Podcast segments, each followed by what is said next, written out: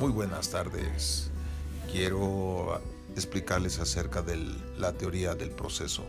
Con anterioridad se llamaba teoría general del proceso, pero en la unificación se hizo teoría del proceso.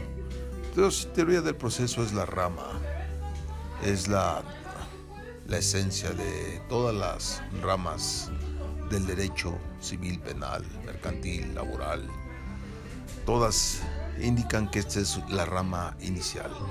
Pero el día de hoy quiero hablar uno de los temas que vi durante mi participación en la escuela y se llama litigio. Litigio es una de los procesos a seguir que sería la inconformidad de dos o más personas. De una sola no, porque está